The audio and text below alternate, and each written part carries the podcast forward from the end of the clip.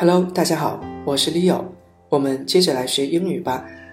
今天我们要学两个表达，其中一个出现在了我们的原文例句中。我们先来听一下这段原文是怎么样子的。Be honest. If the shoe was on the other foot, would you do this for me? Yeah, not a chance. 好的，听完了我们的原文，今天我们要学的两个表达其实是来自于美国习惯用语。那么，我们来听一下这个节目吧。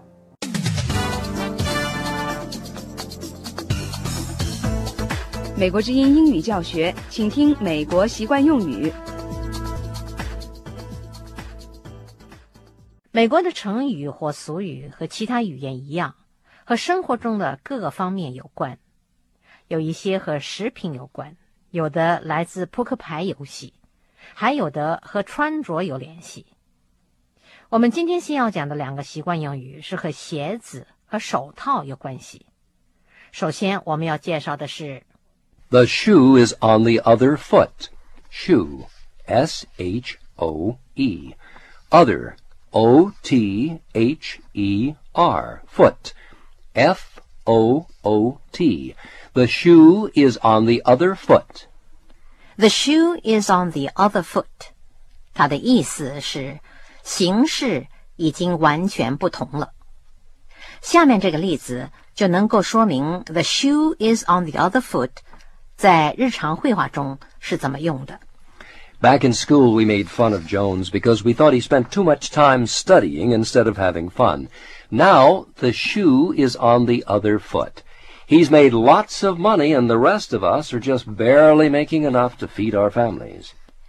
这句话翻成中文就是说，以前在学校里念书的时候，我们老是笑话琼斯，认为他这个人老是念书不会玩儿。可是现在情况就完全不同了，他赚了不少钱，而我们这些人的收入只够维持家计而已。下面的一个例子是一个球迷在夸耀当地的棒球队。For the last ten years, the Tigers have been the worst team in the league. We finished down at the bottom, but now the shoe is on the other foot. We have all these good young players, and we're beating everybody else in the whole league. 这句话的意思是，我们这个地方的球队老虎队，十年前是参加联赛的所有球队中最次的一个，比赛结果老是最后一名。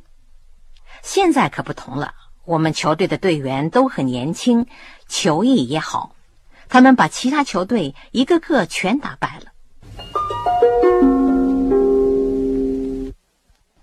现在我们来讲一个和手套有关的习惯用语。To work hand in glove. Work. W O R K. Hand. H A N D.